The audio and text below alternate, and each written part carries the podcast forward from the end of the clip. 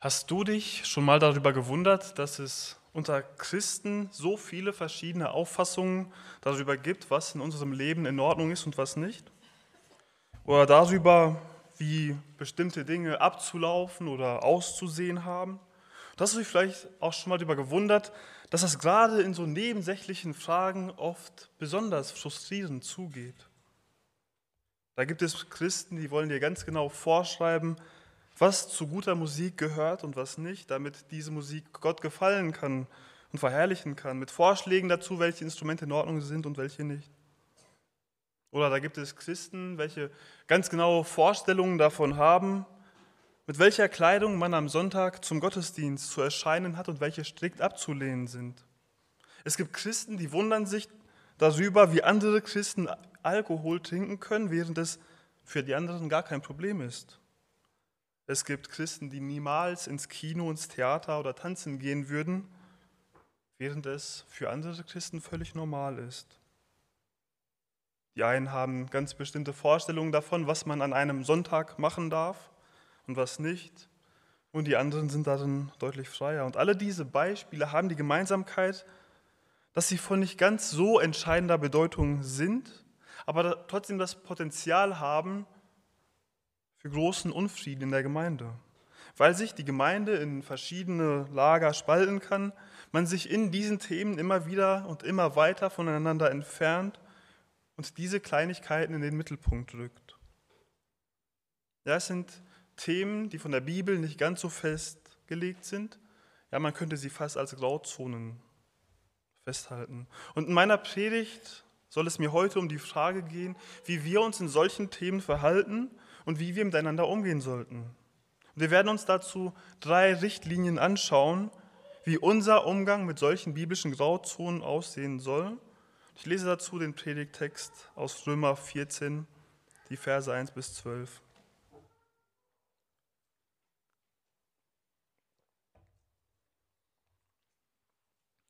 Römer 14 ab Vers 1. Nehmt den Schwachen im Glauben an, ohne über Gewissensfragen zu streiten. Einer glaubt, alles essen zu dürfen, wer aber schwach ist, der isst Gemüse.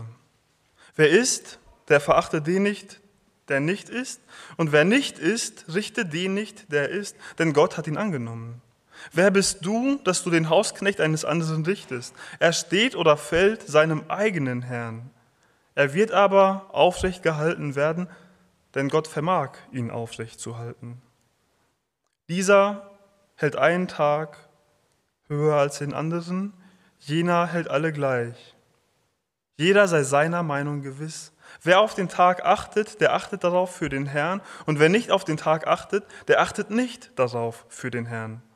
Wer isst, der isst für den Herrn, denn er dankt Gott, und wer nicht isst, der enthält sich der Speise für den Herrn und dankt Gott auch. Denn keiner von uns lebt sich selbst und keiner stirbt sich selbst. Denn leben wir, so leben wir dem Herrn und sterben wir, so sterben wir dem Herrn. Ob wir nun leben oder sterben, wir gehören dem Herrn. Denn dazu ist Christus auch gestorben und auferstanden und wieder lebendig geworden, dass er sowohl über Tote als auch über Lebende Herr sei. Du aber, was richtest du deinen Bruder? Oder du, was verachtest du deinen Bruder? Wir werden ja alle vor dem Richterstuhl des Christus erscheinen, denn es steht geschrieben, so wahr ich lebe, spricht der Herr, mir soll sich jedes Knie beugen und jede Zunge wird Gott bekennen. So wird also jeder für sich selbst Gott Rechenschaft geben. Der Römerbrief ist so sehr vom Evangelium durchdrungen wie wohl kaum ein anderer. In diesem Brief geht Paulus sehr ausführlich auf die Notwendigkeit des Evangeliums ein, auf das Wesen und der Art der Errettung und dann auch auf die Auswirkungen der Errettung.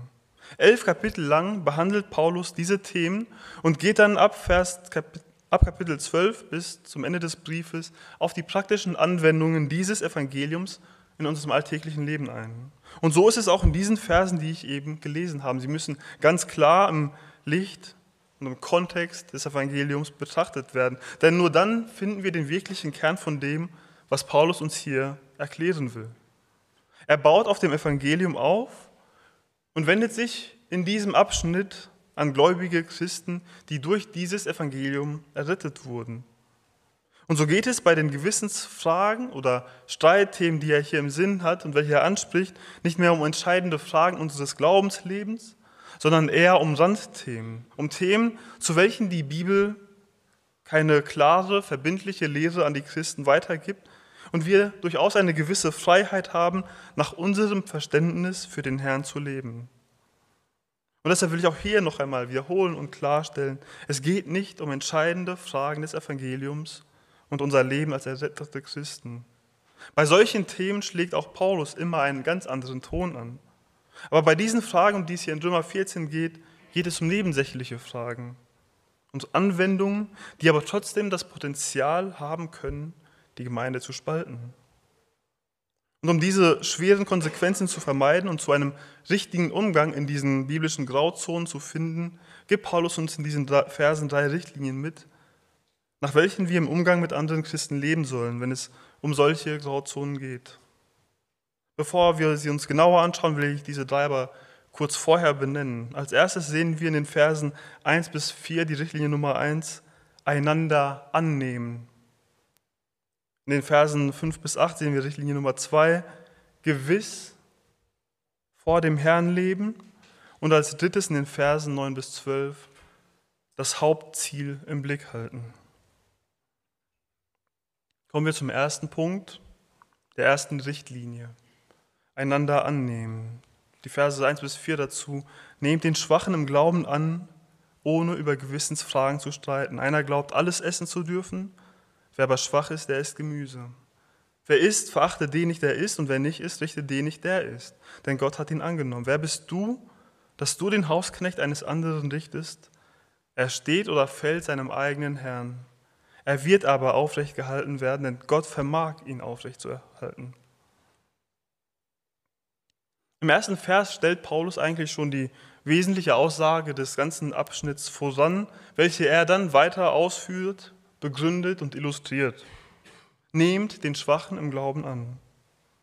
Es geht hier um Gewissensfragen, die von der Bibel nicht eindeutig beantwortet werden. Wir werden gleich noch ein paar Beispiele genauer anschauen, die auch Paulus hier nennt. Aber sie haben es alle gemeinsam, dass die Bibel sich nicht so ganz klar dazu ausdrückt, wie sich der neutestamentliche Christ im jeweiligen Zusammenhang verhalten kann. Manchmal gibt es ein paar sehr vage Bibelstellen zu der jeweiligen Frage, die in die eine oder andere Richtung interpretiert werden können.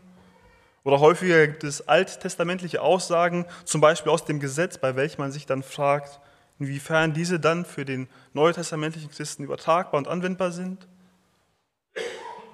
Wenn es sich um solche, also um Themen handelt, die die Bibel nicht so ganz eindeutig beantwortet. Wir uns aber trotzdem im Sinne der Bibel richtig verhalten wollen, liegt es sehr nahe, dass verschiedene Christen zu unterschiedlichen Folgerungen und Anwendungen kommen. Das kann dann aber wieder zu Problemen der Gemeinde führen, weil der eine den anderen verurteilt oder verachtet, weil er sich im Recht sieht und seinen Punkt doch für wichtig hält. Und genau dieses Problem hat Paulus hier vor Augen. Fragen, die nicht entscheidend sind, aber trotzdem sehr gut spalten können. Weil es für die Gemeinde aber so viel Wichtigeres gibt, als über diese kleinen Fragen zu streiten, sollen wir einander annehmen. Wie es in Vers 1 steht, nehmt den Schwachen im Glauben an. Paulus behandelt dieses Thema bis ins, Kapitel, bis ins nächste Kapitel und spricht immer wieder vom Starken und Schwachen. Und in diesem Zusammenhang ist der Schwache derjenige, der Probleme mit der Freiheit des anderen hat, der es nicht für richtig hält, was der andere macht, weil er denkt, dass die Bibel eindeutig sagt, dass dessen Verhalten falsch ist. Der Starke ist derjenige, der davon überzeugt ist, dass sein Verhalten im Licht des Evangeliums kein Problem darstellt. Diese Spannung und die richtige Reaktion darauf, einander anzunehmen, illustriert Paulus uns hier auch mit einem der ganz typischen Streitfälle aus der damaligen Zeit, der Frage, ob es in Ordnung ist, Fleisch zu essen.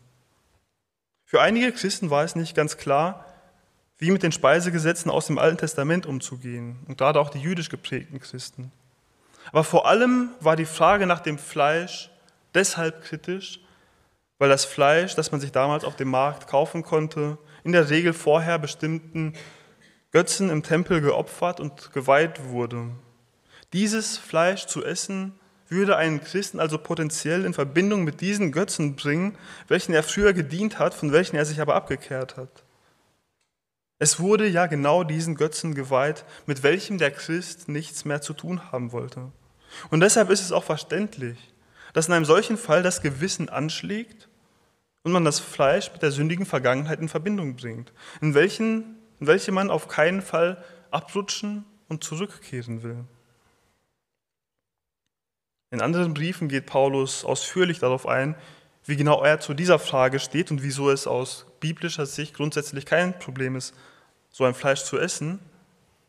Aber an dieser Stelle in Römer 14 geht er gar nicht darauf ein, was denn jetzt richtig oder falsch ist. Er konzentriert sich allein auf die Herausforderung, wie man unter Christen umgehen soll, wenn man in solchen Fragen unterschiedlicher Auffassung ist. Deshalb ist es wichtig, im Voraus zu verstehen, dass Paulus eigentlich eine sehr direkte Meinung zu diesem Thema hat und sich selbst ganz klar einer Seite zuordnet, aber trotzdem verurteilt oder verachtet er an dieser Stelle niemanden, sondern stellt die inhaltliche Frage hinten an, bleibt bei der wichtigeren Frage, dem Umgang unter Christen. Und so verteidigt er an dieser Stelle beide Seiten. Einer glaubt, alles essen zu dürfen, wer aber schwach ist, der isst Gemüse. Im Wesentlichen lässt Paulus beide Seiten bei ihrem Verständnis und empfiehlt ihnen einfach das zu essen, was für sie richtig ist.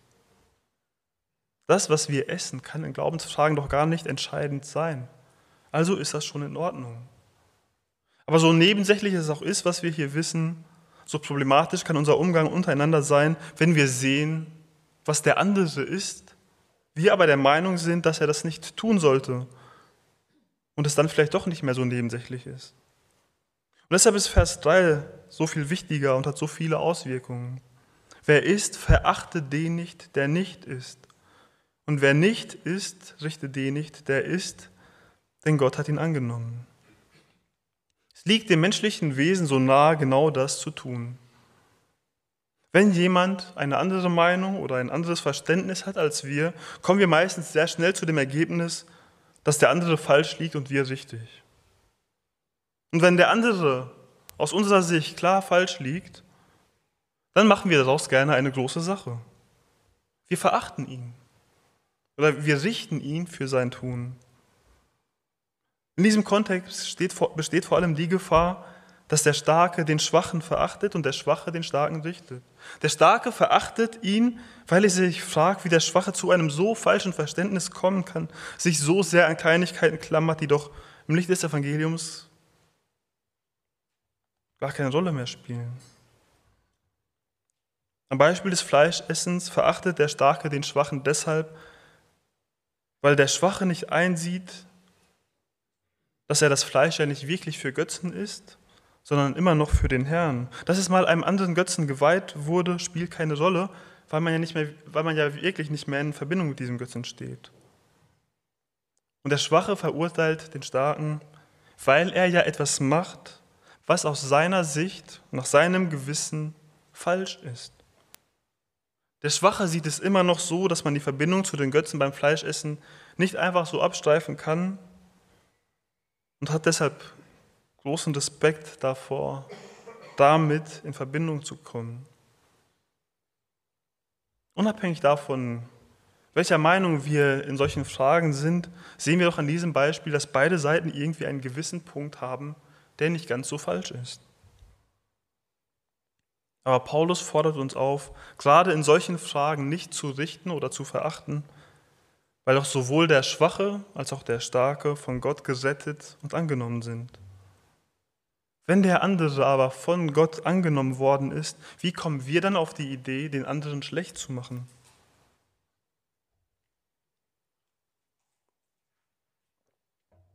Paulus veranschaulicht dieses Urteil mit noch einem anderen Bild der damaligen Zeit. Stell dir vor, da ist ein Hausherr, der einen Knecht hat. Und dieser Knecht hat jetzt etwas gemacht, wo du der Meinung bist, dass es nicht so ganz richtig war.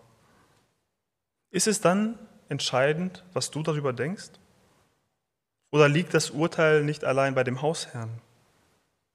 Wieso solltest du dich aufspielen und den Knecht richten, obwohl dieses Recht doch nur bei seinem Hausherrn liegt?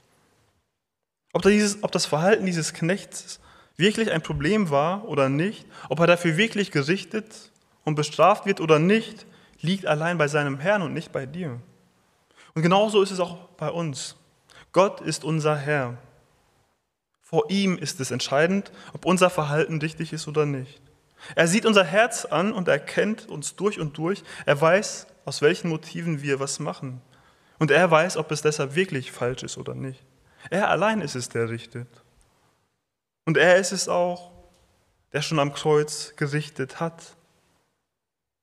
Er ist es, der dem wiedergeborenen Christen ein neues Leben gegeben hat und sich darum gekümmert, dass dieser auch ans Ziel kommt. Gott vermag, ihn aufrechtzuhalten. Und dieses Prinzip, das Paulus hier am Fleisch veranschaulicht, können auch wir heute eins zu eins auf unsere Grauzonen übertragen. Die Frage nach unseren Vorstellungen, wie Musik aussehen sollte oder klingen sollte. Die Frage, wie wir gekleidet sein sollten. Die Frage, wie wir uns sonst äußerlich geben. Auf Fragen, was am Sonntag okay ist und was nicht. Weil diese Fragen es ist wichtig, den anderen nicht zu richten oder zu verachten, sondern anzunehmen. Und trotzdem ist es in diesen Fragen natürlich so, dass wir darin völlige Freiheit hätten. Diese haben wir nicht und wir können nicht einfach das tun, was uns gefällt. Es gibt bestimmte Grenzen und allgemeingültige Prinzipien, die wir in diesen Themen beachten müssen. Damit kommen wir zur zweiten Richtlinie. Jetzt gehe ich gar nicht weiter.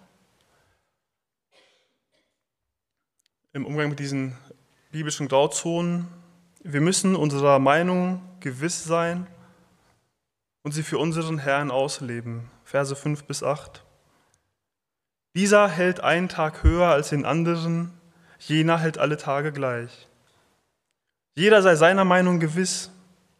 Wer auf den Tag achtet, der achtet darauf für den Herrn. Und wer nicht auf den Tag achtet, der achtet nicht darauf für den Herrn. Wer isst, der isst für den Herrn, denn er dankt Gott. Und wer nicht isst, der enthält sich der Speise für den Herrn und dankt Gott auch. Denn keiner von uns lebt sich selbst und keiner stirbt sich selbst. Denn leben wir, so leben wir dem Herrn und sterben wir, so sterben wir dem Herrn. Ob wir nun leben oder sterben, wir gehören dem Herrn. Paulus nennt ein weiteres Beispiel solcher Grauzonen in welchen der damalige Christ unterschiedlicher Meinungen waren. Der Beachtung bestimmter Tage. Dabei geht es einerseits um die Festtage des Alten Testaments, vor allem aber auch um den Sabbat oder der Übertragung des Sabbats auf den Sonntag. Auch hier gibt es einerseits den Einfluss des Gesetzes, das Gott über Mose Israel gegeben hat, und andererseits den Einfluss des Evangeliums, nach welchem wir eben nicht mehr unter dem Gesetz leben. Die Höherachtung bestimmter Tage tut wohl niemandem weh, ist dem einen oder anderen aber auch einfach nicht so wichtig. Doch diese Grauzone kommt im Neuen Testament ein paar Mal vor. Und auch zu diesem Thema hat Paulus eine feste Meinung. Aber auch hier geht es ihm nicht darum, die, um die Streitfrage an sich, sondern auch hier wieder darum, ja, wie der Umgang unter den Gläubigen aussehen sollte. Nachdem Paulus also beide Seiten benennt, einer hält bestimmte Tage höher, der andere nicht, kommt er wieder zum entscheidenden Prinzip. Am Ende von Vers 5, jeder sei seiner Meinung gewiss. Paulus fordert einen jeden von uns dazu auf, dich und mich, dass wir unserer Meinung zu diesen Grauzonen nicht nach unserem Gefühl bilden, sondern dass wir zu einer festen und gut begründeten Meinung kommen. Gut begründet kann sie aber nur dann sein, wenn wir uns die Zeit dafür genommen haben, ausführlich die Bibel dazu zu studieren darüber nachzusinnen. Einfach zu sagen, dass in der Musik kein Schlagzeug eingesetzt werden darf, weil das meiner Meinung nach nicht geht, ist kein biblisches Argument. Das ist keine gewisse Meinung in dem Sinne, wie Paulus es hier meint. Und sich seiner Meinung gewiss zu sein, bedeutet auch nicht, allen anderen das eigene Verständnis aufzuzwingen. Das haben wir schon in den ersten Versen gesehen und sehen es auch hier wieder im nächsten Argument. Denn Paulus führt uns vor Augen, dass wir die Meinung, zu welcher wir auf biblischer Grundlage gekommen sind, für den Herrn ausleben sollen. Wer auf den Tag achtet, der achtet darauf für den Herrn. Und wer nicht auf den Tag achtet, der achtet nicht darauf für den Herrn. Wer ist, der ist für den Herrn, denn er dankt Gott. Und wer nicht ist, der enthält sich der Speise für den Herrn und dankt Gott auch. Ist es nicht bemerkenswert, dass in solchen Streitfragen oft beide Seiten damit argumentieren, dass sie es aus Gottes Sicht für richtig halten, was sie tun? Dass sie sich gerade deshalb für ihre Sicht so sehr einsetzen, weil sie Gottes Ehre suchen und ihm gefallen wollen? Weil sie nach seinem Willen leben wollen? Solche Diskussionen sind oft gerade deshalb so verzwickt, weil beide Seiten davon motiviert und überzeugt sind, für Gott das Richtige zu tun. Und Paulus sagt hier, dass das grundsätzlich auch nicht ganz so verkehrt ist. Wir sollen in diesen Punkten zu einer festen Meinung kommen und diese dann ausleben, indem wir es für den Herrn tun. Nur die streitende Diskussion, die sollten wir dann sein lassen, wie wir in Vers 1 gesehen haben. Aber es ist nicht spannend zu sehen, dass wir in solchen Fragen gegenteiliger Meinung sein können, wir uns gegenseitig bei unserer Meinung belassen und dabei trotzdem Gott Ehre bringen können? Gott Ehre zu bringen, macht sich für den Menschen so oft an äußerlich sichtbaren Dingen fest, aber Gott geht es immer viel mehr ums Innere, um unser Herz, unsere Motivation, unsere Ausrichtung. Wenn zwei Menschen das Gleiche tun, ist es nicht dasselbe. Und wenn zwei Menschen das Gegenteilige tun, können sie darin trotzdem die entscheidende Gemeinsamkeit haben, damit Gottes Ehre zu suchen. Es ist dir wichtig, bestimmte Feiertage oder Sonntage höher zu achten als andere Tage? Gut, tu es für den Herrn. Es ist dir wichtig, alle Tage gleich zu behandeln und diese Unterscheidung nicht zu treffen? Gut, tu es für den Herrn. Paulus begründet es hier mit einem viel allgemeineren Prinzip. In allem, was wir tun, sollen wir Gottes Ehre suchen. Denn so zeigt er in den Versen 7 und 8, unser Leben gehört nicht mehr uns, es gehört dem Herrn. In allem, was wir tun.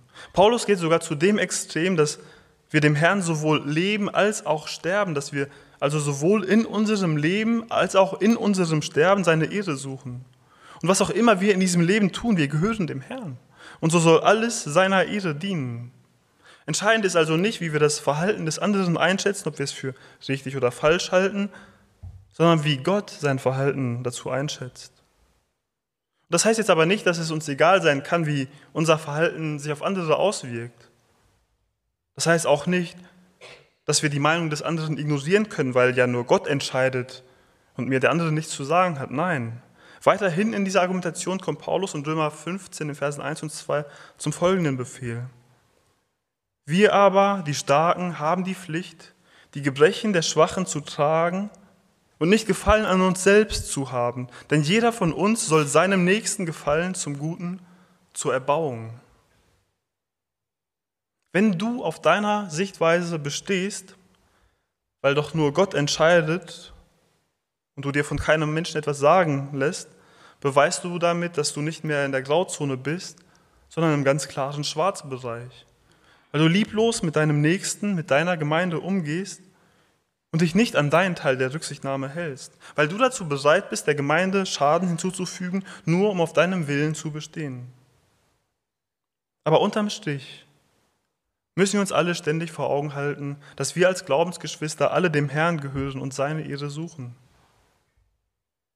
Wenn du Zweifel daran hast, ob dein Nächster noch auf dem richtigen Weg ist, dann ist es ein ganz anderes Thema. Dann geht es nicht mehr um diese Grauzonen.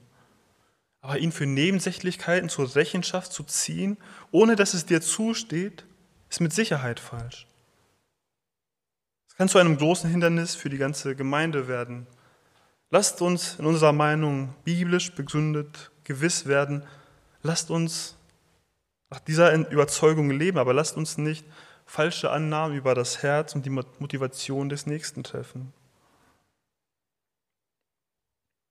Soweit haben wir also schon zwei Richtlinien für unseren Umgang mit Grauzonen gesehen. Wir sollen einander annehmen und wir sollen unserer Meinung gewiss sein und diese für den Herrn ausleben. Bei der dritten Richtlinie kommen wir jetzt zurück zur grundlegenden Motivation des Ganzen. Wir sollten das Hauptziel im Blick halten. Verse 9 bis 12. Denn dazu ist Christus auch gestorben und auferstanden und wieder lebendig geworden, dass er sowohl über Tote als auch über Lebende Herr sei. Du aber, was richtest du deinem Bruder? Oder du, was verachtest du deinen Bruder? Wir werden alle vor dem Richterstuhl des Christus erscheinen, denn es steht geschrieben, so wahr ich lebe, spricht der Herr, mir soll sich jedes Knie beugen und jede Zunge wird, bekennen, wird Gott bekennen. So wird also jeder von uns für sich selbst Gott Rechenschaft geben. Das Evangelium ist das Hauptthema des ganzen Römerbriefes. Ja, es ist das Hauptthema im ganzen Leben eines jeden Christen. Das Evangelium, dass Christus für unsere Sünden gestorben ist und damit unsere Schuld beglichen hat. Das Evangelium, dass er auferstanden ist und genauso auch wir mit ihm auferstehen. Er hat unseren Tod, er hat für uns Sünde und Tod besiegt und schenkt uns ein neues Leben mit ihm, damit er in allem verherrlicht wird. Er ist der Herrscher über Tote und Lebende, über die ganze Schöpfung, über dich und mich. Und das ist der Dreh- und Angelpunkt in meinem und deinem Leben. Nichts kommt von der Wichtigkeit an diese Wahrheiten heran. Dieser Botschaft und diesen Zielen gilt ab der Wiedergeburt unser ganzes Leben. Und so ergibt sich daraus diese, ergeben sich daraus diese Fragen, die Paulus in Vers 10 stellt. Du aber, was richtest du deinem Bruder? Wie können wir uns in die Position begeben, unseren Bruder zu richten, nur weil er etwas macht, was wir nicht für ganz richtig halten? Für etwas, in dem die Bibel selbst gar nicht so eindeutig ist und der vermeintliche Schaden genau genommen auch gar nicht so hoch ist? Wie können wir ihn richten, nur weil wir etwas anders auffassen? Wie können wir über jemanden richten, für den Jesus, unser Herr, unser Retter, am Kreuz gestorben ist und seine Schuld genauso beglichen hat wie unsere? Oder wie Paulus es in der zweiten Frage stellt, oder du, was verachtest du deinen Bruder? Er ist doch durch das gleiche Evangelium gerettet wie du. Was hast du ihm voraus, dass du sagen könntest, besser oder weiter als er zu sein, dir deine Stellung mehr verdient zu haben als er? Auf welcher Grundlage nimmst du dir heraus, diesen Bruder zu verachten? Weil er noch nicht so viel verstanden hat wie du? Weil du ihm so viel voraus bist, du ein so viel besserer Christ bist? Es gibt absolut keine Grundlage dafür, deinen Bruder zu verachten oder ihn zu richten. Und das gilt für beide Seiten, sowohl für den Schwachen als auch für den Starken. Denn wie soll es auch anders sein? Wir alle leben vor Gott, wir alle werden selbst vor seinem Dichterstuhl treten und für uns selbst Rechenschaft geben. Und wenn wir aufgrund unserer Leistungen, unserer Fähigkeiten versuchen wollen, oder weil wir meinen, ein besserer Christ zu sein als die anderen, ihnen so viel vorauszuhaben, dann wird das ziemlich unangenehm und peinlich für uns selbst. Wenn wir vor seinem Richterstuhl stehen, werden wir uns alle allein auf sein Wirken berufen können. Und das gilt für jeden von uns. Wenn wir also auf dieser gleichen Grundlage vor ihm stehen, wie können wir uns dann der Zeit dieses Lebens über den anderen erheben? Wie können wir den verachten, der durch Christus errettet wurde? Wie können wir den richten, den Christus freigesprochen hat? Wie können wir uns überhaupt mit Streitereien, mit solchen Nebensächlichkeiten und Grauzonen abgeben, während wir doch in unserem Leben und zusammen als Gemeinde so viel größere und wichtigere Ziele haben? Wir haben das Ziel, Gottes Ehre zu suchen, nicht die eigene. Wir haben nicht das Ziel, unsere eigenen Vorstellungen durchzudrücken, sondern die Ziele, die Gott der Gemeinde in der Bibel gibt.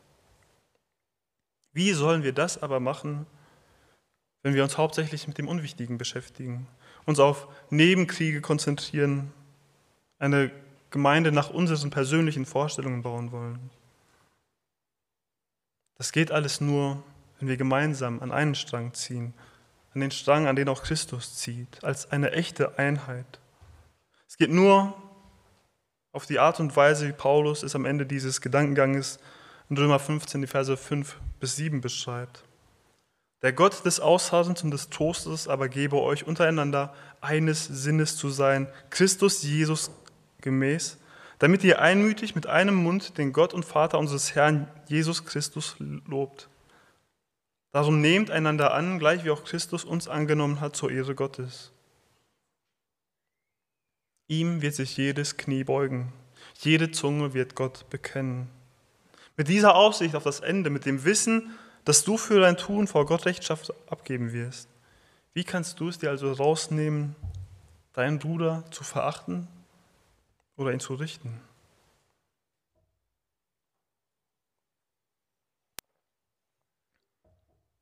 Als Christen stoßen wir in verschiedenen biblischen Fragen immer wieder auf unterschiedliche Meinungen. Und oft ist der menschliche Umgang dabei nicht besonders förderlich oder erbaulich. In der heutigen Predigt haben wir deshalb gesehen, wie wir es richtig angehen können. Und damit es nicht zu Missverständnissen kommt, will ich noch einmal betonen, dass es sich hierbei nicht um die heilsentscheidenden Fragen geht, nicht annähernd. Bei den wichtigen Fragen müssten wir aufs Schwerste kämpfen. Auf diese Fragen bezieht sich Römer 14 nicht, sondern es geht darum, es geht vor allem um diese Kleinigkeiten, die dem Evangelium so weit untergeordnet sind. Es geht hier um Randthemen unseres Lebens, um Nebensächlichkeiten, die so nebensächlich sind, dass sie von der Bibel nicht eindeutig geregelt werden ja, und deshalb gewissermaßen Grauzonen sind. Aber obwohl solche Themen und Fragen nicht unsere höchste Priorität haben, beschäftigen sie uns oft doch mehr, als uns lieb ist und sorgen für Reibereien. Wir haben drei Richtlinien gesehen, wie wir uns im Umgang mit solchen Grauzonen verhalten sollen. Zuerst ist es wichtig, dass wir einander annehmen, ohne über Gewissensfragen zu streiten. Es ist nicht schlimm, wenn wir in Gewissensfragen zu unterschiedlichen Ergebnissen kommen und uns dann entsprechend unterschiedlich verhalten. Wichtig ist nur, dass wir uns dabei nicht gegenseitig richten oder verachten, denn wir leben alle als Knechte unseres Herrn. Er hat das Recht, uns zu richten. Aber wir sehen hier auch die Zusage, dass er uns aufrecht hält. Als zweites haben wir gesehen, dass wir unserer Meinung gewiss sein sollen und diese dann für den Herrn ausleben, also zu seiner Ehre. Um unserer Meinung gewiss zu sein und sie nicht einfach nach unseren persönlichen Vorlieben zu orientieren oder nach dem, was uns bequemer erscheint, müssen wir die jeweilige Frage gründlich in der Bibel studieren und durchdenken. Wenn wir dann zu einem Ergebnis gekommen sind, sollten wir es unserem Gewissen entsprechend ausleben und damit Gott die Ehre geben. Ihm gehört unser Leben ganz mit allem, was wir tun, und so sollten wir in allem, was wir tun, ihm die Ehre geben. Als drittes haben wir gesehen, dass wir das Hauptziel im Blick halten sollten, also das Evangelium und Gottes Ehre. Diese sind so viel wichtiger als die am Rande liegenden Gewissensfragen und deshalb dürfen wir uns von diesem Hauptziel nicht ablenken lassen. Dieses Ziel müssen wir uns ständig vor Augen halten. Ja, am Ende stehen wir alle auf der gleichen Grundlage vor unserem Herrn. Aus uns selbst sind wir alle unfähig, ihm zu entsprechen, aber durch Christus sind wir gerettet. Und aus dieser Motivation heraus sollten wir ihm allein dienen und ihm mit unserem Leben die Ehre geben. Amen.